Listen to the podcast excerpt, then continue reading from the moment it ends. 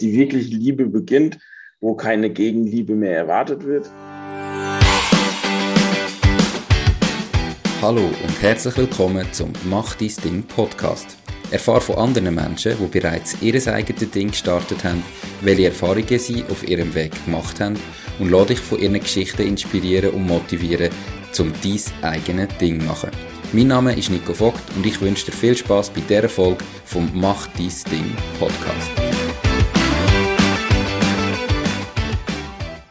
Herzlich willkommen zum heutigen Interview. Mein heutiger meine heutigen Interviewpartner sind der Boris Oboda und der Stefan Kemper, Gründer von der Cow-Level AG, ein Fintech für Gaming. Was sie genau machen, erzählen sie gerade selber. Ihr werdet gerade hören, ähm, ich habe wieder einmal Leute, die Hochdeutsch reden im Podcast, aber sie passen trotzdem drin, weil sie wohnen seit Jahren in der Schweiz, die Firma ist in der Schweiz, darum habe ich sie eingeladen, weil ich es mega spannend finde. Heute zusammen, schön sind ihr da, wie geht's euch? Servus Nico. Danke, ja. dass wir hier sein dürfen. Vielen Dank von meiner Seite auch. Perfekt. Ja, erzähl gerade schnell. Ich habe gesagt Fintech für Gaming. Ich selber bin überhaupt nicht Gamer. Ähm, was genau macht ihr? Prinzipiell wollen wir die Welt für die Gamer da draußen verbessern. Über die letzten 20 Jahre sind die Online-Welten entstanden und sehr, sehr groß geworden. Also mhm. fast der dritte bis vierte Mensch ist damit irgendwie berührt. Und unser Hauptprojekt und erstes Projekt ist die FIPME, die First International Play Money Exchange. Und hier wollen wir ermöglichen, dass die ganz vielen Gamer diese Gegenstände, die sie in den virtuellen Welten haben, oder Währungen oder Goldstückchen oder Diamanten, besser miteinander handeln können. Okay. Gibt es das denn heute nicht schon? Also ich bin überhaupt nicht Gamer, aber ich kenne das irgendwie äh, von eBay oder äh, Ricardo oder so, dass man das ja gleich irgendwie kann verkaufen kann. World of Warcraft ist da glaube ich so ein riesiges Ding, dass man am irgendwie, dass es doch das Geschäftsmodell gegeben hat, dass ich super gut game und nachher meinen Charakter, der mega stark ist, kann verkaufen. Was macht ihr anders? Also geben tust du schon in vielerlei Hinsicht, äh, in allen grauen Märkten wie Discord, anderen Channels auf eBay, auf Ricardo, wie du schon gesagt hast. Was wir anders machen, ist, dass wir das Ganze quasi regulieren lassen wollen und dass quasi offiziell der Handel stattfinden kann. Weil im Moment hast du halt das Problem, gerade als Publisher, wenn vieles im Graumarkt passiert, dass im Prinzip die Kunden trotzdem bei dir anrufen, sagen, ich habe da was gekauft, das wurde nicht geliefert. Und im Prinzip kannst du als Hersteller sagen, ja, das ist ja nicht mein Problem. Mhm. Das hättest du ja nicht machen dürfen laut den AGBs. Wenn du aber tausende von E-Mails jeden Tag bekommst, die genau auf das Problem zielen, dann wird es doch dein Problem, weil du musst die E-Mails beantworten. Du hast Kunden, die sind enttäuscht. Und natürlich, was auch ein Dorn im Auge ist, den Publisher, und sie verdienen an dem Zweitmarkt ja nichts. Sie haben nur Kosten und Ärger und das wollen wir quasi lösen. Okay, das heißt, ihr arbeitet mit dem Publisher zusammen? Genau. Spannend. Und kann man das nachher, also aktuell sind NFTs ein riesiges Thema, ähm, für alle, die das vielleicht schon mal gehört haben, und dass man eigentlich, so wie ich das verstehe, als Laie, Sachen ähm, Game überschreitend kann hin und her nehmen. Also ich zum Beispiel ein Schwert jetzt im einen Game habe, das nachher auch im zweiten Game kann verwenden Geht das in die gleiche Richtung oder ist das immer nur in einzelnen Game?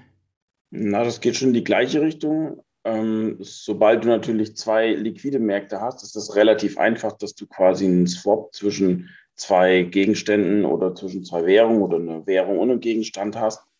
Ähm, dafür brauchst du aber natürlich erstmal die Märkte und sie müssen auch liquide sein, weil wenn sie nicht liquide sind, wird das Ganze natürlich schwierig. Also das heißt einfach viele Nutzer, die anbieten und genau. kaufen und verkaufen. Okay. Was habt ihr vorher gemacht? Also ich nehme an, ihr seid beide Gamer, sonst würde man nicht in das Geschäftsmodell kommen, sehe ich das falsch? Was habt ihr vorher gemacht, dass ihr jetzt irgendwie ein Fintech für Gaming gegründet habt? Das ist tatsächlich sehr lustig.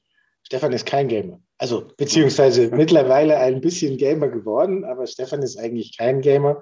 Dafür ich umso mehr. Mhm. Sprich, ich habe tatsächlich mit dem ersten Computerspiel, was es so gibt, wohl vermutlich Pong angefangen, weißer Balken mit weißem Ball hin und her gespielt.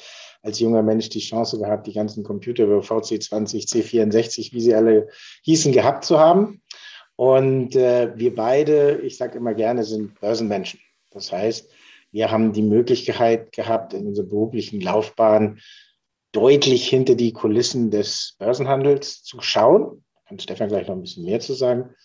Und ich habe dann halt irgendwann mal erkannt, durch ein, lustige Geschichten eigentlich, habe ich mal eine Zeit gehabt, wo ich ein bisschen mehr gespielt habe und habe dann eigentlich festgestellt, dass diese Goldstückchen, das war ein ähnliches Spiel World of Warcraft, dass man die handeln kann. Und das ist dann so hängen geblieben. Da sind so einige Sachen zusammengekommen. Dann keimte irgendwann mal die Grundidee auf, dass man da ja praktisch einen Business Case draus machen könnte, weil es das einfach noch nicht gibt.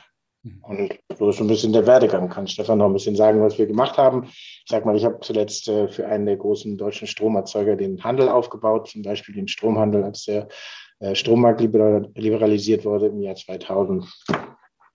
Genau, ja, ich habe in Dublin angefangen, noch an der Börse mit Fingerzeichen und äh, ja, bin dann in den elektronischen Handel gegangen. Und das Spannende an dem Projekt war einfach, dass es eine Börse 2.3. was weiß ich, Punkt 0 ist. Mhm. Ähm, weil an einer normalen Börse handeln ja keine Endkonsumenten, sondern du hast halt nur einen Broker oder eine Bank, die gegen die andere handelt. Und bei uns hast du alle Stakeholder einmal direkt an der Börse. Das ist schon spannend. Ähm, aber was noch spannender ist, A, dass die, dass, die, dass die ganzen Gegenstände ja noch nicht klassifiziert sind. Und das Letzte, was ich wahnsinnig spannend finde, ist, dass man die Börse quasi auch parallel zu dem Spiel haben kann. Also du kannst das Spiel haben, was quasi gar nicht connected ist mit unserer Börse und kannst die, die Delivery, also die, die Übergabe in dem Spiel haben. Und an unserer Börse haben wir quasi so einen, so einen Prozess entwickelt, der dich dadurch durch die Übergabe führt. Und die Bestätigung findet dann auf unserer Börse statt, aber der, der Handel an sich findet in dem, in dem Spiel statt. Und das fand ich sehr herausfordernd und ich denke, es ist uns gut gelungen. Spannend es klingt nach einem riesen Projekt in meinem Kopf. Ähm, also, ja, so eine Börse aufbauen, habe ich jetzt das Gefühl, dass das viel Geld braucht, viel technisches Know-how. Vielleicht bin ich auch falsch. Seit wann machen ihr da und wo stehen ihr aktuell? Also, Boris, du hast gesagt, das erste Projekt ist quasi die FIPMI. Wo stehen ihr heute? Genau, also die ursprüngliche Idee, die ersten Ideen auf der Serviette hatten wir 2017. 2018 haben wir dann in Estland die Firma für die FIPMI gegründet, die auch tatsächlich First International Play Money Exchange dann heißt. Sind nach Estland gegangen, da Estland sehr progressiv war, wenn es um Technisches ging und zwar alles im Internet machen kann. Ja, und seitdem sind wir da dran und haben stetig immer weitergemacht. Äh, haben jetzt praktisch einen Prototyp äh, gebaut, die ersten Kundenfeedbacks bekommen. Das war äh, 2019, 19, genau. Und 2020 haben wir dann angefangen, praktisch ähm, die jetzige Instanz zu bauen, waren damit tatsächlich auch wie geplant Ende 2020 fertig, haben dann leider eine sehr unschöne Geschichte erlebt, dass wir keinen Payment Provider hatten. Man glaubt es gar nicht. Die ganze Welt quillt über von Payment Providern, alle verdienen damit Geld. Keiner wollte mit uns gehen ähm, weil wir einmal eben im Gaming unterwegs sind. Das ist nicht so beliebt, aber noch, es war noch nicht das Ausschlusskriterium, sondern das zweite Kriterium war halt, dass wir tatsächlich Geld an Endkunden auszahlen. Wenn das mal so durchdenkt, machen das tatsächlich nicht besonders viele Firmen. Hat sehr lange gebraucht, sehr unschöne Zeit gewesen, das Problem zu lösen, haben wir gelöst. Und ähm, ja, jetzt sind wir seit Oktober live in der Closed Beta. Das heißt also, theoretisch kann jeder auf unsere Plattform, machen allerdings keine Werbung, haben nochmal ein paar Feedback-Loops laufen lassen und tatsächlich, wir gerade heute vom Coding-Team gehört, morgen äh, wird das letzte Update uns vorgestellt, das wir dann einspielen wollen. Dann wollen wir in die Breite gehen und skalieren. Spannend. Äh, 2017, respektive 18 bis heute, das sind ja irgendwie vier Jahre, wenn ich das richtig rechne. Haben ihr das nebenberuflich gemacht oder haben ihr jetzt seit vier Jahren machen ihr das vollberuflich? Ähm, du nickst für all die, die es nur hören. Seit vier Jahren vollberuflich. Haben ihr noch externe Investoren drin oder haben ihr einfach Geld aus der Vergangenheit, das ihr verdient habt, quasi ähm, da drin investiert? Oder von wo haben ihr jetzt vier Jahre lang gelebt? Beides. Also wir haben eine Friends and Family Runde gemacht, um natürlich die IT-Kosten mitzudecken. Und vieles ging aus dem Ersparten raus.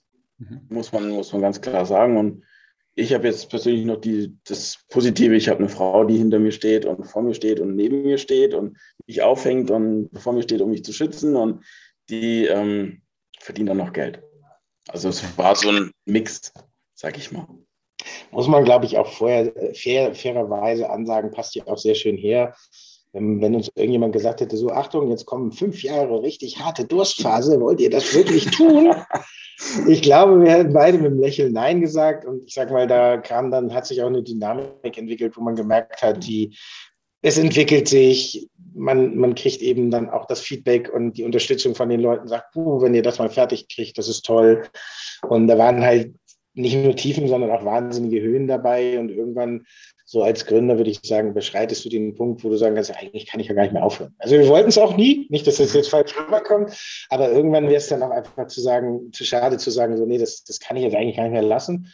Und dann käme der Gedanke auf, dass man sagt, wie komme ich jetzt weiter? Und ich sage mal, das ist für mich persönlich auch irgendwie so eine Einstellung als Gründer, dass du sagst, egal was passiert, da muss man dann halt einfach durch. Thema wieder dieses äh, Payment Provider, das war ein totales Fiasko. Also alles war auf diesen 15. Oktober 2020 gemünzt und was machen wir dann? Und das Marketing war geplant und dann bam, fünf Monate Ruhe. Da kann man natürlich ganz traurig sein und ganz doll weinen, aber im Endeffekt geht es darum, so ist meine Ist-Situation und jetzt gehe ich weiter und das ist Gründen. Ja. Und das Gute ist auch im Team war immer irgendjemand, der dann gesagt hat, nee, jetzt lass uns mal das probieren oder jenes probieren. Das war schon, war schon cool. Ja. Okay. Aber das ist ja gleich für eben vier oder fünf Jahre ähm, Durchstrecke mit einer kleinen Family- and Friends-Runde. Ah, tönt, tönt noch heavy. Ähm, jetzt sind wir aber Aktuell habt ihr tokenisierte Aktien. Habe ich das richtig gesagt? Und auf das Thema möchte ich gerne ein bisschen äh, sprechen. Ich finde das mega spannend. Erklärt mal, was genau ist das?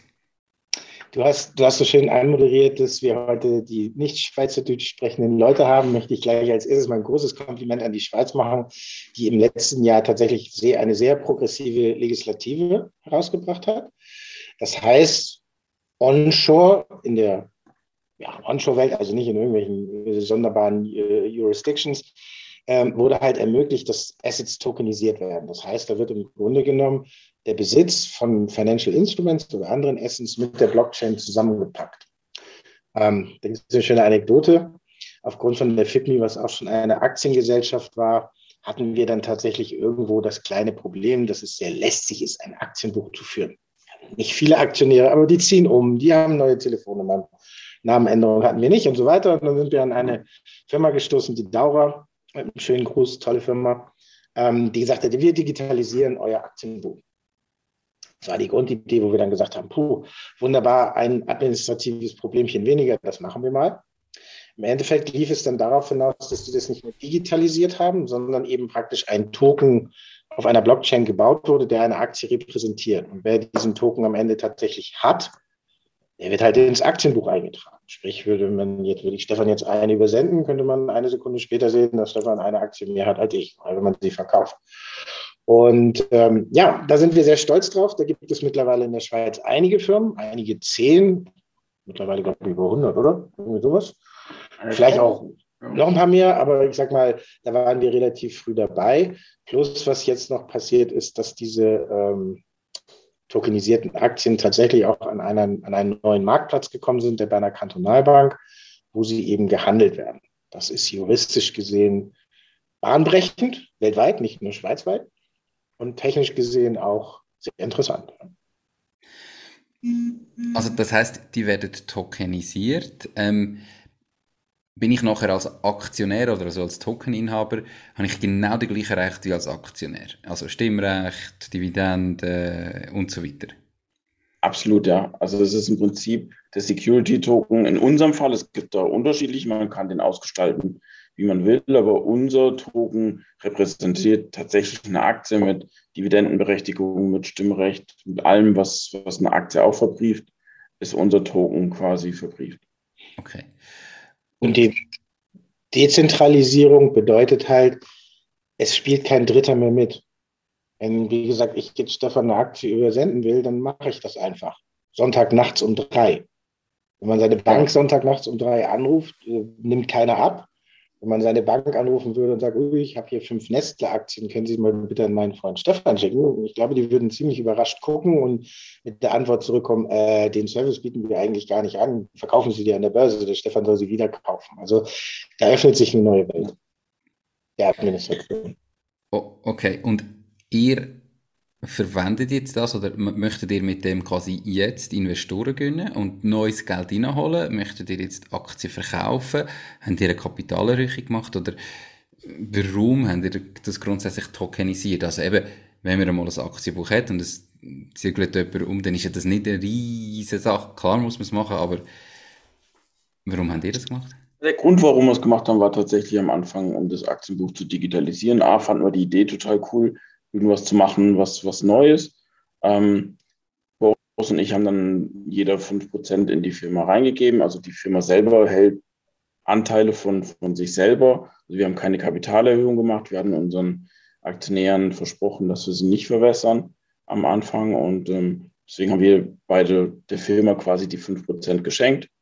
Und die Firma verkauft jetzt quasi die Aktien selber ab, um sich zu finanzieren. Also alles, was wir jetzt an, an Aktien verkauft haben, ging direkt in die Firma rein und steigert somit auch den Wert von denen, die jetzt die Aktie kaufen. Und das ist gut angekommen. Wir haben da ein schönes Feedback bekommen und das funktioniert gut. Und wie gesagt, ganz klar, also da dabei sein zu dürfen, das ist halt einfach wirklich bahnbrechend, was da passiert. Mhm. Und wenn ich nochmal ganz kurz ins Technische gehen darf, wir haben einmal die Blockchain von dem Provider, der das ursprünglich mal tokenisiert hat. Das ist die Daura. Das ist eine abgeschlossene Blockchain.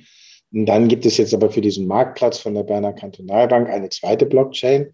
Das heißt, erstmal, wenn man da praktisch die Aktien, die man hat, am Marktplatz verkaufen wollte oder umgekehrt, dann müsste man die erstmal, neues Wort, warpen in dieses andere System hinein. Und wie gesagt, wenn, wenn äh, jemand an der an dem Marktplatz von der Berner Kantonalbank die Aktie kauft, dann ist die Information bei uns ein paar Minuten später im, im Aktienbuch.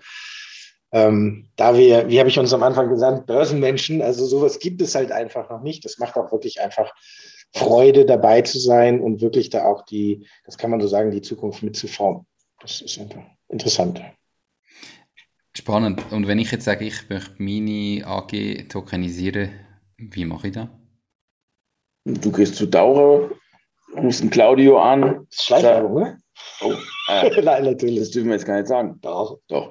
Also du rufst einen Claudio an und sagst, du, ich würde gerne meine Aktie tokenisieren und dann läuft das relativ schnell und unbürokratisch über die Bühne. Also du musst eine kleine Änderung in deinen Statuten machen. Das muss man dazu sagen. Also die Statuten müssen geändert werden, dass das drin steht. Aber sobald das drin steht, steht dem Ganzen nichts im Weg. Okay. Spannend, mega spannend. Ähm, wie liquid ist der Markt aktuell? Wahrscheinlich noch nie, also mega liquid, oder schon?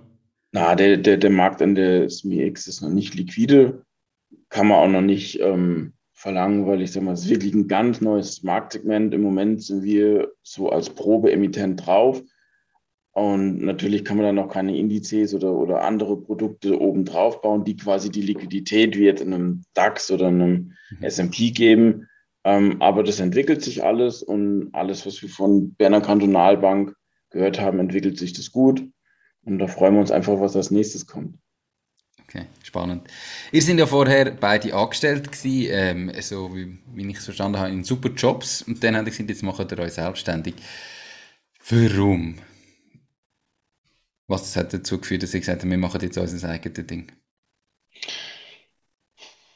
Einfach eine zu gute Idee und die Perspektive, die Idee umsetzen zu können, sowohl organisatorisch wie technisch, war einfach zu, ja, zu spannend, also anstatt zu sagen, okay, das macht man nicht. Ja, also für mich war es einfach der Reiz, das, das Ganze aufzusetzen und, und durchzusetzen. Und es war dann ein riesen er war schon riesen toll, seine Demo zu sehen. Mhm. Das war schon wirklich, wirklich genial, dass du quasi siehst, dass das funktioniert. Und als dann das erste Mal ein Live-Dreh über die Bühne gegangen ist auf unserer Börse, es war schon ein einmaliges Gefühl. Also du hast was geschaffen von Grund auf, vom Konzept über die Umsetzung bis hin, dass es halt live ist. Das war schon beeindruckend. Also es gibt wirklich viele schöne Momente auf dem Weg, wo du sagst, Mensch, das das macht doch Spaß, da weiterzumachen.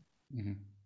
Zum einen hätte man diese Idee ja gar nicht als Angestellter verfolgen können, weil kein anderer sie verfolgt. Auf der anderen Seite ist es dann natürlich so, dass es auch eine andere Art von Arbeiten ist. Ne? Gibt es ja das lustige, geflügelte Wort selbst und ständig. Und das ist eben eine für mich sehr angenehme Art und Weise zu arbeiten, weil ich gehe nicht zur Arbeit. Ich lebe meine Arbeit. Mhm. Stefan ist das genauso. Also ich gucke nicht um 15 Uhr hin und sage, oh, Schicht ist jetzt vorbei, sondern wenn ich vor fünf oder nach fünf noch was erledigen möchte, beziehungsweise es erledigt werden muss, dann werde ich das tun. Auf der anderen Seite, wenn ich dann vielleicht mal von drei bis fünf nicht arbeiten möchte, was relativ selten vorkommt, dann würde ich es halt auch nicht tun. Also das äh, ist halt eine andere Einstellung zur Arbeit, ein anderes Leben und das hat zu der super Idee gepasst. Man darf nicht vergessen, ich habe es eingangs erwähnt, Stefan ist kein Gamer. Also ich musste ihn ja in Anführungsstrichen auch erstmal überzeugen. Das war jetzt nicht sehr schwierig, weil er sehr schnell die Größe des Marktes und die Möglichkeiten erkannt hat, aber das kommt ja auch noch dazu. Also das war und man muss auch sagen, hilfreich war, dass der Kapital- oder Finanzmarkt sich in den letzten Jahren so rapide zum Negativen verändert hat. Also das das Arbeiten im Finanzmarkt war einfach nicht mehr so, wie es früher mal war. Mhm. Wirklich das gesprochene Wort Wert hatte. Also heute geht es noch darum, wo kann ich mein Cover US Programm durchführen, damit ich da irgendwo politisch korrekt durch die, durch, durch die Firma schwebe. Und das war halt auch nicht so ganz angenehm, sag ich mal.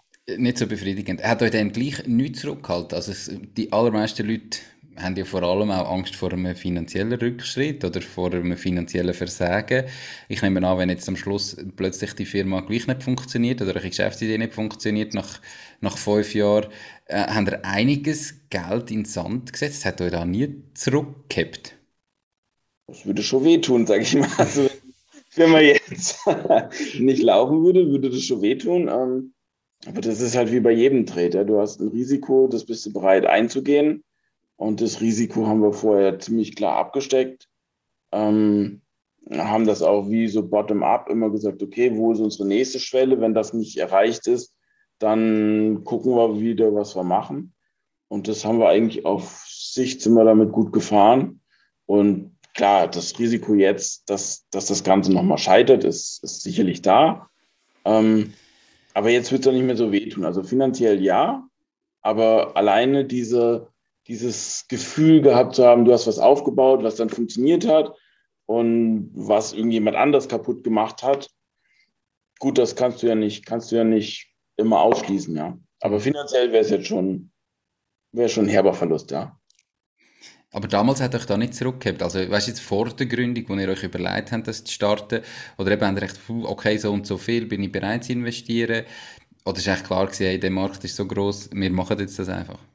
Ja, wir sind schon immer ein Stückchen weit äh, vorgegangen. Also wir haben gesagt, okay, wir riskieren jetzt das mit, mit, mit, mit, mit dem nächsten Ziel. Wenn das Ziel erreicht worden war, haben wir überlegt, okay, um das nächste Ziel zu erreichen, bräuchten wir dies oder jenes. Und dann haben wir überlegt, sind wir jetzt bereit, das zu finanzieren? Dann haben wir das finanziert und haben schon so stückchenweise, Milestone-mäßig sind wir da nach oben gegangen. Und klar, jetzt im Moment ist halt das meiste Geld, sag ich mal, das meiste Kapital gebunden von, von uns, weil wir jetzt am Ende der Milestones sind und jetzt muss man halt gucken, fliegt die Idee oder nicht. Okay. Und wie soll es jetzt weitergehen mit dieser Idee? Eben, äh, du hast vorhin gesagt, ihr seid jetzt in der Closed Beta Phase. Ähm, wie, ja, wie sieht das Geschäftsmodell jetzt in Zukunft aus? Also jetzt ist ja wahrscheinlich Leute reinbringen. Wie macht ihr da? Wie viel braucht ihr da? Wie sieht so ein Businessplan aus? Hockeystick. Äh, das ist, das ist spannend. Ähm, sagen wir mal so, prinzipiell haben wir tatsächlich mittlerweile wahrscheinlich über drei Milliarden Gamer, tatsächlich. Mhm. Und davon gibt es ein, ein, eine Firma, die sich um Zahlen aus dem Gaming-Bereich kümmert, die nennt sich Newzoo, Newzoo, neuerzoo.com. Und die schätzen ungefähr 1,4 Milliarden davon, geben regelmäßig Geld aus für ihr Hobby. Das heißt, unsere Herangehensweise, wir sind ja im Grunde genommen ein Vermittler und bekommen eine Kommission. Und unser Ziel ist es jetzt nicht, möglichst viel pro Transaktion zu verdienen, wie viele im Gaming rangehen, sage ich mal, sondern wir wollen eigentlich möglichst viele Transaktionen haben und dadurch sehr wenig verdienen. Also dass das umgedreht wird, was, was im Endeffekt denselben Effekt hat, weil eben dieser Markt so schön groß ist. Also rein theoretisch könnten wir eben, das ist nicht das Ziel, bitte nicht falsch verstehen, könnten wir diese 1,4 Milliarden Menschen mindestens bedienen. Und dementsprechend ist es so, dass da natürlich große Nummern irgendwo gezielt sind. Wir brauchen eine bestimmte Audience, damit das irgendwann mal anständig funktioniert. ähm, weil die Herangehensweise ist, ich sag mal, ähnlich wie wenn Leute heute Aktien kaufen, die Börsengebühren sind eigentlich komplett vernachlässigbar. Und ähm, mag sein, dass der Broker mal was nimmt oder die eigene Bank. Das, das ist nun mal so. Da möchte dann jeder immer gerne mal mitverdienen. Das würde bei uns ja irgendwo rausfallen, wie Stefan am Anfang gesagt hatte, dass der Kunde direkt an die Börse geht. Das findet also nicht statt. Aber unsere Herangehensweise ist die, dass man praktisch sich nicht bremsen lässt, den Marktplatz von uns zu nutzen, weil es was kostet. Dass wir natürlich irgendeine gewisse Gebühr nehmen müssen, ist klar. Und sonst geht es nicht. Mhm. Okay. Und wie, wie viele Leute brauchen ihr, dass sich das Geschäftsmodell rechnet? Oder wie viele Transaktionen? Oder wie viel Spiel? Oder was haben ihr da? Ich nehme an, ihr habt da einen Businessplan. Ähm, wollt genau. ihr das sagen oder dürfen wir das nicht sagen? Also wir brauchen schon nördlich von 10.000 Transaktionen am Tag, dass das Ganze Sinn macht mit einer Transaktionsgröße von 10 bis 15 Dollar. Okay, 10.000 Transaktionen pro Tag. Das ist eine ganze Menge. Ähm, wie haben ihr geplant, die Leute zu erreichen? Genau, also wir fangen jetzt mit, mit Randspielen an, weil da die IP doch einfacher gelagert ist wie, wie mit den großen Spielherstellern. Ähm, und sehen halt zu, dass wir da quasi die Spieler motivieren, beziehungsweise hat man schon eine große Community, gerade jetzt in, in Ländern, die jetzt ärmer sind, die mittlerweile durch das Spielen ihr, ihren Lebensunterhalt bestreiten. Das heißt, sie tauschen quasi ihre Zeit im Game gegen, gegen Geld in, in der westlichen mhm. Hemisphäre aus. Also viele hier haben einfach einen Job, arbeiten, möchten aber abends ja auch nicht auf dem niedrigsten Level äh, spielen. Und die kaufen sich dann halt die, die Items, die jemand anders in, in der Zeit hergestellt hat, gefarmt hat oder zusammengebaut hat. Die Podcast-Episode wird gesponsert von Nose, knows.com, der Schweizer Marktplatz für jeden Auftrag. Du findest auf nose.com einfach, sicher und zu einem fairen Preis für jede Aufgabe Menschen, die dich im privaten oder beruflichen Alltag unterstützen können. Genauso kannst du auf Nose Jobs erledigen und dein eigenes Einkommen erhöhen. Nose schenkt dir übrigens 30 Franken für deinen ersten Auftrag. Spannend. Boris, du hast vorher schon gesagt, das Leben hat sich verändert, selbst und ständig hast du es genannt. Was hat sich konkret alles verändert? Also was ist vielleicht besser jetzt als ähm, Unternehmer oder als Selbstständige? Und gibt es auch Sachen, die schlechter sind im Vergleich zum Angestellten sein vorher? Schlechter kann man ja auf jeden Fall mal gerade mit unserer Erfahrung sagen, dass das Einkommen nicht nur nicht regelmäßig, sondern vielleicht gar nicht existent ist. Das ist sicherlich ein Nachteil. Also zumindest mal bis jetzt, nennen wir das mal so. Besser ist auf jeden Fall die gewisse Freiheit. Und Freiheit kann ja jeder für sich selber definieren, was es ist, aber ich glaube, die Freiheit ist die Möglichkeit. Ich persönlich arbeite mehr, Stefan wahrscheinlich sogar noch mehr, ähm, aber man könnte ja weniger arbeiten. Und dieses Gefühl gibt mir persönlich Freiheit. Das kann ich als normaler Angestellter mit einem ganz normalen, wie viele Stunden auch immer, Job die Woche einfach nicht tun. Da kann ich nicht sagen, ach, ja, diese Woche würde ich gerne mal nur die Hälfte arbeiten. Das kann ich nicht. Da muss ich dann mich an das Regelwerk oder beziehungsweise an die Spielregeln halten. Und mich treibt diese Freiheit eben an und ich arbeite dann eben nicht x Stunden, sondern wahrscheinlich zwei x Stunden, weil ich frei bin. Was mich mhm. ja eigentlich wieder unfrei macht. Aber das ist eine Kopfsache. Okay. Dir, Stefan? Also das Negative ist, dass man Sorgen mit sich rumträgt, die man als Angestellter nicht hat. Und zwar alles, was so in dem Business Case Administration ist, darum muss man sich vorher nicht kümmern. Man setzt sich an seinen Platz und ich sag mal, als Trader wurde man eh wahnsinnig gepimpert, klar. Ähm, aber man hat jemanden, habe ich ein Problem mit HR, dann gehe ich zu HR, sage, schau mal, ähm, hier Abrechnung oder Steuern oder irgendwas. Das geht natürlich als Unternehmer nicht. Man hat, muss sich quasi um alle Themenbereiche kümmern. Und das ist irgendwo das Negative, weil man sich um Sachen sorgen muss, wo man nicht der Experte ist. Mhm. Spannend, weil man bekommt so natürlich wahnsinnig viele oder ein, ein, breites Wissen über Sachen, die man gar nicht wusste, dass sie existieren, sage ich jetzt mal so, also oder die ich nicht wusste, dass sie existieren. Und ähm, das ist spannend und manchmal nervig zugleich. Ja. Also ich muss sagen, wir haben sehr gute Erfahrungen mit den Ämtern hier gemacht. Ähm, gerade wenn man jetzt auch als Unternehmer mal Fehler macht, die man zwangsläufig macht, weil es so viele Regularien gibt, die man, die man, wenn man nur die Idee erstmal verfolgt, die einem gar nicht bewusst sind. Aber ich muss sagen, hier in der Schweiz, das war wirklich mega cool. Jetzt gerade Zug, Zürich, ähm, hatten wir tolle Gespräche mit, mit Beamten, die uns da jederzeit weitergeholfen haben und nicht oben drauf gehauen haben. Also das sind so die Erfahrungen, sage ich mal, die ich in den letzten Jahren sammeln durfte. Ja. Ist das in Deutschland anders mit den Beamten? Definitiv. Definitiv. Ja, auch, ja. Also gut, ich, ich lebe ja schon, schon recht lange in der Schweiz und fühle mich auch hier sehr wohl. Ähm, aber definitiv habe ich da andere Erfahrungen gemacht. Wobei ich jetzt auch fairerweise sagen muss, ich bin jetzt seit fast 20 Jahren weg. Es könnte jetzt sich auch geändert haben. Mhm. Weiß ich nicht. Man ja. weiß es nicht. Genau. Hat sich geändert, aber ich würde aus meiner Sichtweise sagen, nicht zum Besseren. Und, okay. Und ähm, da merkt man schon, wo Menschen auch möchten, ja. dass man was macht und dass man was aufbaut. Ich sag mal, ich will jetzt nicht in Medias Res gehen, aber ich glaube, in anderen Ländern, ich will die jetzt gar nicht mal so direkt anzeigen, wird dann gleich am Anfang versucht, was ich kriegen kann sozusagen oder was der Staat irgendwo kriegen kann. Und ja, es ist halt ein kurz, kurzsichtiger Gedanke meiner Meinung nach. Wenn man etwas aufkeimen lässt, kann man hinterher mehr ernten, als sagen, ui, da ist ein Keimling, die soll da im Salat sehr gesund sein und sehr viele gute Nährstoffe haben. Aber äh, im Zweifelsfall für den Staat mag es ja auch ganz interessant sein, wenn man das Pflänzchen erstmal ein bisschen wachsen lässt und vielleicht nicht bei der ersten Begründung sagt, ui, das schneide ich mal ab. Und das ist wirklich sehr, sehr angenehm hier. Ja. Okay, ja, spannend, wenn man mal so einen Vergleich äh, gehört. Ich kenne es nur aus der Schweiz. Ihr habt vorher gesagt, es hat einen ganz schwierigen Moment gegeben, wo das mit dem Zahlungsprovider nicht funktioniert hat. Ähm, was ist abgesehen von dem so der schlimmste Moment in der unternehmerischen Karriere bis jetzt?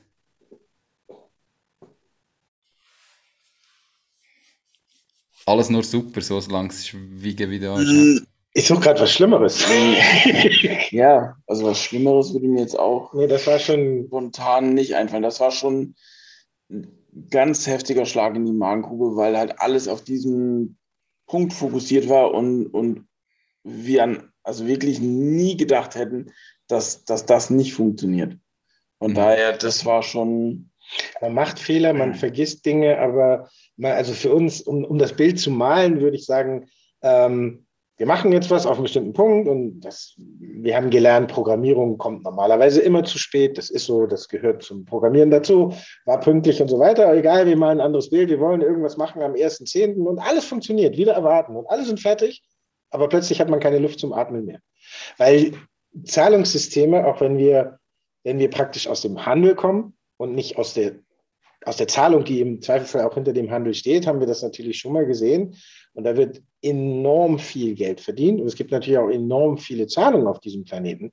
Aber dass man da dann eben keine bekommt, jetzt fällt der eine aus, ja gut, und wir sagen, ja gut, wir gehört haben, der, den wir tatsächlich auch einprogrammiert haben, spielt nicht mehr mit. Dann nehmen wir halt den nächsten. Wenn man dann 20 Gespräche geführt hat und immer Absagen bekommen hat, dann stellt man fest, ups, wir haben hier gerade mal ein substanzielles Problem.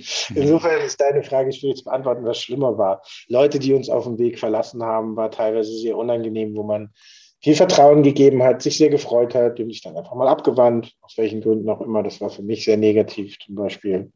Ja, auch wahnsinnig viele Gespräche mit VCs und Investoren, wo man Energie, Zeit, Nerven reingesteckt hat und wo dann am Ende immer wieder die gleiche Phrase kam, ja, ähm, zeigt uns, dass es funktioniert, dann sind wir als Investoren da, wo man sich dann halt sagt, okay, wenn ich Venture Capitalist bin, also quasi Risiko, Wagniskapital geben soll, ähm, und ich weiß schon, dass es funktioniert, dann ist ja mein Wagnis und Risiko nicht mehr ganz so hoch.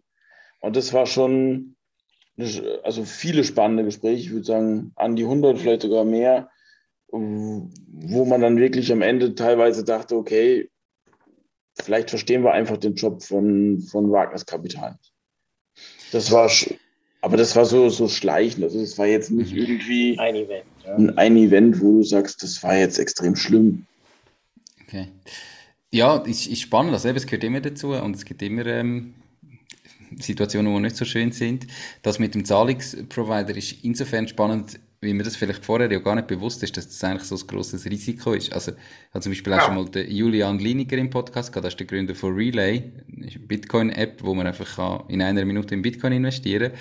Und er hat dann auch, aus dem Nichts haben sie eigentlich gemerkt, äh, es gibt keine Bank, die ihnen das abnehmen weil Krypto und Trader und haben nachher auch mega viel Zeit verloren, bis sie eine Bank hatten, die mit denen zusammengearbeitet hat, wo sie völlig nicht, sie haben alles ready gehabt und so weiter und nachher sind sie einfach ohne Bank da gestanden.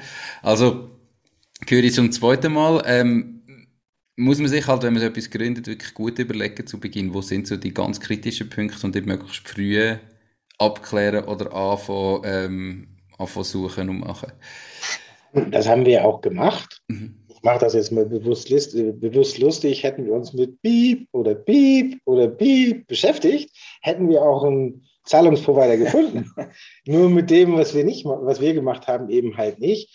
Und ich sage mal, wenn man auf Risiken gibt, es gibt einige Hürden, die auch immer noch bei uns im Weg sind, die man vorher analysiert und sagt, wie gehe ich vor, wie äh, spreche ich mit den Stakeholdern, wann spreche ich mit den Stakeholdern. Nur, ich sage mal, wie gesagt, deswegen habe ich vorhin das Bild gemalt mit der Luft. Man kommt niemals auf die Idee, wenn ich denn alles zurechtdrücke, habe ich auch Luft. Das ist also irgendwo ein Kopfding, weil Zahlung, ja, funktioniert eigentlich. Ja? Das ist schwierig. Absolut. Spannend. Ähm, dem gegenüber, was sind die besten Momente bisher? Definitiv, als es das erste Mal live gegangen ist und der erste Trade live darüber gegangen ist, das war, das war schon Magic. Dass das dann auch alles funktioniert hat und, und das war für mich eines der schönsten Momente, ja. Für mich so ähnlich. Wir hatten auf äh, Reddit ein paar Hater. Die gibt es ja überall im Internet. Und als wir ganz die Plattform aufgemacht haben, ganz am Anfang, und äh, das hat mich so ein bisschen gewürmt. Und dann habe ich mich mit denen beschäftigt und dann immer gesagt, nein, das ist nicht so, so ist das und weiter. Das war ein recht umfangreicher Dialog und das ist jetzt praktisch unser Hauptkunde, der am Ambassador ist und das total toll findet und auch seinen Freunden erzählt. Das ist Magic. Das ist wirklich Magic. Und dann wirklich auch aus ganz anderen Breitengraden und Kulturkreisen. Also es ist jetzt nicht der Freund von nebenan, also weder aus Deutschland noch aus der Schweiz, sondern es sind halt ganz andere Menschen, wo die größte Schnittmenge eine englische Sprache ist und die dann so zu Fans werden, dann weiß man, irgendwas haben wir richtig gemacht. Natürlich ein anderer cooler Moment ist es, wenn du das erste Mal dein Büro abschließt, wenn alles aufgebaut ist. Wir hatten das Glück, das war bei uns ähm, vorletztes Jahr im Dezember und dann hat es draußen noch geschneit und dann machst du so das Licht aus und dann hat man draußen noch so in, in Orange, weil wir gegenüber eine, eine Firma haben, die, die recht gut beleuchtet. Dann hast du da so im Hintergrund von deinem ähm, Schreibtisch den, den Schnee fallen sehen. Das, das war schon cool und sentimentaler Moment, sag ich mal, wo du rausgegangen bist und gesagt hast, das ist jetzt wirklich unser Büro, da ist unser Schild dran und unten an der Klingel ist unser Name. Das war schon mega. Das ist mega spannend. Ähm, das, das gehört mir ab und zu, dass es so, man, man, erschafft zwar etwas und es funktioniert und macht, aber in dem Moment, wo man irgendwie das physisch kann anlangen und das kannst du halt bei einer Firma, sonst bei so einer Dienstleistung, so einer Plattform nie, dass man es dann realisiert, irgendwie, was man geschafft hat, oder? Das stimmt. Ja. Cool. Es sind nicht die Ersten, die das sagen, eben mit irgendwie in dem Moment, wo du das Büro gehabt hast, dass das ein schöner Moment war. Cool.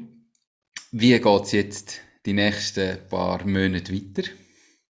Wir sind auserwählt angenommen worden bei F10. Das heißt, Boris und ich werden nächstes, nächste Woche wieder in die Schule gehen. Wir haben äh, verschiedene Klassen zu verschiedenen Themen. Ist für uns absolut spannend, weil F10 ist ein, ist ein internationaler Accelerator. Das heißt, sie haben auch äh, Connection außerhalb zu Asien, ähm, Europa, US. Und ähm, ist für uns natürlich eine wahnsinnige Chance, quasi uns dem Netzwerk zu nähern und, und mit dem Netzwerk zusammen was zu erarbeiten. Kannst du mal kurz erklären, was F10 genau ist für einen Bruder, keine Ahnung hat? F F10 ist quasi ein Incubator, Accelerator. Die suchen sich aus Bewerbungen verschiedene Firmen. Gegründet wurde das Ganze von Six, aber es sind im Prinzip alle großen Finanzunternehmen äh, der Schweiz, aber auch die Swisscom und also, also auch andere Unternehmen außerhalb der Finanzbranche mit dabei. Und wir haben da quasi die, die Chance, in, in, einem halben Jahr mit denen zusammen unsere Cases, die wir jetzt gerne in nächster Zeit umsetzen würden, zu erarbeiten. Das Gute ist, wir können uns den da quasi die, die Spezialisten raussuchen, die, die für Six da sind. Und auf der anderen Seite sehen aber natürlich die Firmen auch, wie wir arbeiten und können bei uns tiefe Einblicke erlangen, was das Ganze dann in der Zusammenarbeit nachher ähm, einfacher und besser macht. Okay. Also das heißt, die helfen euch jetzt in den nächsten Monaten äh, wirklich die Firma größer zu machen und aufzubauen. Cool. Sind wir relativ stolz drauf. Sie haben selber in der Presseveröffentlichung gesagt, 240 äh, Firmen haben sich beworben und 14 haben sie, glaube ich, genommen. Genau, und neun aus der Schweiz, glaube ich. Und neun davon aus der Schweiz, genau. Insofern ähm, sind wir da sehr dankbar und sehr glücklich, dass wir da dabei sein dürfen. Cool. Wenn ihr jetzt heute nochmal müsstet starten, ähm, nochmal so fünf Jahre zurückspulen, gibt es Sachen, die ihr anders würdet machen? Ja, wir würden das Handbuch, wie müssen wir ein Startup gründen, lesen, bevor wir anfangen würden wahrscheinlich. Wenn es, wenn es das gute Handbuch gibt. Es gibt dann natürlich immer verschiedene Herangehensweisen, aber ich sag mal, eigentlich geht man ganz am Anfang zu einem sogenannten Incubator. Ja, also ist die, ist die F10 jetzt auch, die gibt es auch in kleiner und so weiter. Ähm, wir haben den Weg gewählt, dass wir gesagt haben, wir machen das so, wie wir uns das vorstellen. Das gibt Vorteile und Nachteile, ist aber auf jeden Fall der härtere Weg. Wie ich das jetzt das nächste Mal anders machen würde, weiß ich noch nicht. Aber, aber ich würde es auf jeden Fall lesen, damit ich wüsste, genau. ähm, wo die Unterschiede liegen und dann bewusst entscheiden würde, das will, ich das, will ich das genau anders so machen oder nicht. Ja. Also du meinst, ihr habt euch das damals gar nicht überlegt, aber ihr wüsstet nicht, ob ihr es gleich so gemacht hättet wie jetzt. Aber zumindest hättet ihr den anderen Weg besser kennt. Na, wir haben uns das schon sehr gut überlegt und haben vor allen Dingen tatsächlich drei Monate an unserem Businessplan immer wieder gefeilt, auch mit externen Leuten. Ähm, das würde ich nicht sagen, aber es gab halt so viele kleine Schritte, wenn du die nicht zur rechten Zeit machst und später kommst, dann fällst du aus denen ihren Raster raus. Die sagen dann einfach, äh, ja, aber ihr seid ja schon zu weit oder wir können euch da nicht reindengeln. Und dafür wäre so ein, so ein Buch einfach gut, dass man liest, okay, zu der und der Zeitpunkt musst du das und das machen, wenn du da dabei sein willst. Oder zum Beispiel, wo wir gesagt haben, viele Gespräche mit VCs, den musst du ja viel schmackhaft machen. Das Team, das Produkt und so weiter und so weiter. Wenn du natürlich anders mit dieser Welt umgehst und denen früh schon nicht nur die Chance gibst, dich kennenzulernen, sondern denen vielleicht auch Anteile gibst, wo sie sich dann freuen, wenn sie mehr wert werden, dann gucken die dich natürlich ganz anders an, als wenn sie zu einem bestimmten Zeitpunkt auf dich zukommen und dich weder kennen. Und du hast auch vielleicht noch ein merkwürdiges Produkt, was sicherlich auch noch schwierig zu verstehen ist. Das wäre optimierbar, aber nochmal, wir haben nicht damit gerechnet, dass die Schwierigkeiten da sind. Wenn man die Schwierigkeiten gewusst hätte, wie gesagt, ich weiß nicht, ob ich es viel anders machen würde, aber es wäre auf jeden Fall hilfreich, für den persönlichen Energiehaushalt dann auch zu wissen, okay, ich habe mir den schwierigeren Weg ausgesucht. Genau. So würde ich das definieren. Ja. Also, habe ich das richtig verstanden? Eventuell, ihr wisst es nicht, aber jetzt habt ihr quasi fünf Jahre gemacht, nur mit Friends and Family, ähm, dass ihr viel früher würdet auf externes Kapital ein bisschen mehr reinholen, zu einer tieferen Bewertung, dass man quasi den bisherigen Kapitalgeber wie einen Track Record kann geben, weil sie dann immer bei einer höhere Bewertung vielleicht nochmal einsteigen oder sehen, es gibt andere Leute, die mitzahlen, dass man so ein bisschen die Story kann erzählen hinter dran, weil im Moment haben wir seit fünf Jahren eine Firma, wo nie behaupte ich jetzt validiert worden ist, was hat sie wert und das macht es dann schwierig für äh, einen Kapitalgeber zum richtig investieren. Na, so, so würde ich das jetzt nicht sagen. Also was wir anders machen würden oder wahrscheinlich würden wir es noch nicht mal anders machen. Unser Problem ist, wir sind natürlich, da wir aus dem Finanzmarkt kommen, relativ nüchtern. Also wir sind nicht die Leute, die blumig und marketingmäßig Dinge erzählen, sondern wir sagen, okay, das ist da, das können wir, das wollen wir und das, ähm, das ist das, was ihr bekommt. Also wir, wir würden heute eventuell jemanden früher im Marketing einstellen, der das Ganze, was wir in nüchtern darstellen, etwas blumiger verpackt, damit die Leute sagen, oh, das, das duftet aber nett nach Rosen. Mhm. Das, ist, glaube ich, unser, unser größtes Problem, dass wir Schwierigkeiten haben in dem Storytelling, wie du es nennst. Mhm. Und, und mit Kapital wäre das auch sicherlich schneller gegangen. Wobei ich mir da heute rückblickend sage, wäre schneller auch besser gewesen. Da eben, ich sag mal, im Endeffekt geht es um, um das Programm, um die App oder wie man das auch immer heute nennen möchte. Und die wurde, da wurde natürlich immer ein bisschen dran rumgefeilt. Das heißt, das hätte man sicherlich alles viel schneller umsetzen können. Ist die Frage. Äh, ich sag mal, ich koche auch ganz gerne mal. Slow Cooking hat ja auch seinen äh, Reiz. Also da schmeckt es dann einfach besser, weil etwas irgendwo länger gedeiht beide Wege haben ihre Vor- und hm. Nachteile. Okay. Wir werden sehen, was euch anführt. Spannend. Ich habe euch ja schon vorgewarnt, dass es noch drei vorbereitete Fragen gibt. Gell? Ähm, die hören wir jetzt in doppelter Ausführung zum ersten Mal in dem Podcast. Ähm, habt ihr beide ein Lieblingszitat und falls ja, warum genau das? Das haben wir. Willst du anfangen? Ja, mein Lieblingszitat äh, würde ich äh, ganz klar von dem werten Herrn Sokrates nehmen. Und zwar ist es auf Griechisch Oida Oden Eidos. Und das besagt nämlich einfach, ich weiß, dass ich nichts weiß.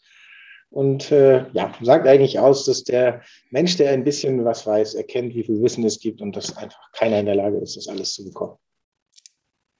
Perfekt. Ähm, mein Lieblingszitat ist, die wirkliche Liebe beginnt, wo keine Gegenliebe mehr erwartet wird. Ich finde gerade in der heutigen Zeit, wo doch der Egoismus und der Narzissmus mehr und mehr um sich greift, ist es wahnsinnig wichtig, dass man auch mal Dinge macht, wofür man nicht sofort was erwartet. Hm. Dass die, die wahre Liebe oder die echte Liebe da beginnt, wo ich halt nicht sofort eine Gegenliebe erwarte. Spannend. Liebe kann man austauschen mit allem, aber ähm, ja, voll bei dir, dass man halt einfach mal gibt und nicht immer das Gefühl hat, man gibt nur zum Nehmen. Genau. Perfekt. Was wären drei ganz konkrete Tipps, die ihr Zuhörerinnen und Zuhörern, die entweder bereits ihr eigenes Ding machen oder sich überlegen, ihr eigenes Ding zu starten, mit auf den Weg würden geben? War, ich glaube, am Ende für uns beide hilfreich, einfach zu sagen, wir müssen jeden Tag ein mindestens ein winziges Stückchen weiterkommen. Es gibt Durstphasen, es gibt gute Phasen, aber wenn man einfach jeden Tag ein bisschen weiterkommt in seinem Projekt, Unternehmung, Ziel, dann spielt die Zeit natürlich für ein. Also irgendwie wird es ein bisschen, ein paar Mal ein bisschen, wird ein bisschen mehr. Wir können das ja abwechselnd machen. Also ja, da hätten wir uns vielleicht mal vorbereiten sollen, ne? dass wir das also von dem jeweils anderen hören. Ja, also mein erster Tipp ist, äh, habt Freude mit dem, was ihr macht und nehmt einfach die Erfahrung, wie sie kommen. Ähm, selbst wenn ihr am Ende halt nicht das Einhorn seid, äh, wird es euch persönlich weitergebracht haben und euch vielen oder den, den Erfahrungsschatz so vergrößert haben, dass ihr immer was Gutes daraus ziehen könnt. Kann ich 100% unterschreiben. Beide Sachen. Perfekt. Zweiter Tipp. Es wird definitiv Niederlagen geben. Große, mittlere, kleine und auch sehr große, die nicht jedes Startup abkriegt. Ganz wichtig, äh, nicht unterkriegen lassen, so schnell wie möglich verarbeiten könnte man das nennen, nicht mehr fokussieren, drumherum arbeiten und einfach sagen, weiter. Ich gucke nur von meiner Ist-Situation auf die Zukunft und nicht mehr in die Vergangenheit. Das bringt nichts. Okay. Ja, mein zweites ist ja gar nicht so weit weg. Äh, ihr streitet hart in der Sache. Das machen wir. Also wir können streiten, bis dass die Fetzen fliegen, aber werdet nicht persönlich und lasst eure Partner so, wie sie sind, denn so sind sie gut. Mhm. Äh, soll einfach heißen, objektiv streiten, also eine Streitkultur auch zu, zu fördern wo am Ende alle mehr oder weniger auch gewinnen. Und vor allen Dingen das, wo, wofür ihr streitet, nämlich die gemeinsame Unternehmung oder das Produkt oder die Dienstleistung. Mhm. Wie macht ihr das, dass ihr das nicht persönlich nehmt? Also das, das klingt jetzt so klingt super, klingt einfach, aber am Schluss muss man ja gar nicht, häufig gar nicht persönlich werden und das Gegenüber nimmt es trotzdem persönlich. Habt ihr da irgendwie einen Trick, wie ihr das macht? Oder kennt ihr halt einfach schon so lange? Oder? Wir kennen uns schon, schon sehr lange, ja, genau.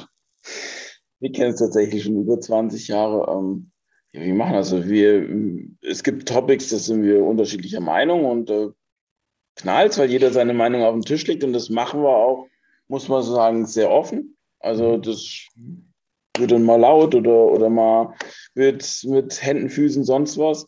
Aber wichtig ist, dass man am Ende zu, zu, einer Lösung kommt, die für beide in Ordnung ist und vor allen Dingen nie auf die persönliche Ebene geht. Also es geht nicht darum, äh, einer ist besser oder einer setzt sich durch, sondern es geht darum, was ist das Beste, um nach vorne zu kommen. Mhm.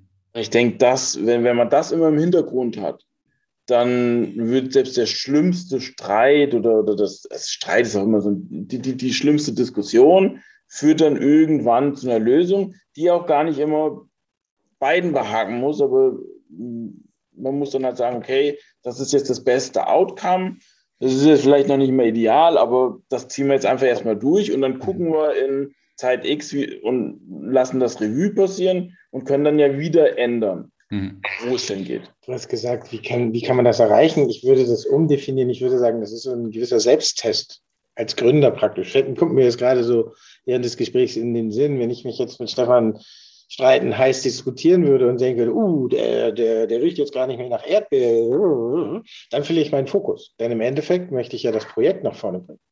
Und wenn ich das jetzt persönlich nehme und sozusagen aus dem Modus, ich bringe das Projekt nach vorne, äh, nicht mehr nach vorne, weil Stefan nicht mehr nach Erdbeer riecht, dann habe ich ja meinen Weg verloren. Insofern ist es eigentlich dann eher pragmatisch zu sagen, okay, wir haben jetzt hier eine verschiedene Meinung um das gemeinsame Ziel weiterhin zu erreichen, müssen wir auf einen Konsens kommen. Ansonsten äh, gehen wir vom Weg ab. Und da haben wir gegenseitig wahrscheinlich sehr viel Glück, dass das praktisch nicht passiert, sagen wir mal so.